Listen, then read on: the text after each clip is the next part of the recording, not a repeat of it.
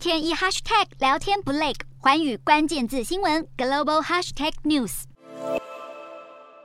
拉丁美洲最大经济体之一的阿根廷面临超乎预期的通膨率，让央行加强升息力道。阿根廷的年通膨率已经飙升到百分之七十一，不仅是超出了市场预期，更创下二十年来的新高纪录。为了对抗居高不下的通膨，阿根廷央行十一号一举调升基准利率九百五十个基点，从先前的百分之六十拉高到百分之六十九点五。阿根廷的物价疯狂上升到完全无法预估的地步，民众采买带上的纸币有时还多到口袋都塞不下。专家已经将阿根廷今年的通膨预期大幅上调到百分之九十点二，未来百姓要面对的恐怕。是三位数的通膨压力。同样的问题也发生在墨西哥，墨西哥通膨来到了二十一年最高水平，央行进一步升息七十五个基点，将基准利率提高到百分之八点五四，再度刷新历史高点，盼望能够缓解通膨之苦。另外，在纽西兰，第二季度消费者物价指数大大超过预期，上涨了百分之七点三，创下三十年来的新高纪录。专家预估，央行非常有可能在八月升息七十五个基点，来压制通膨猛爆性的增长趋势。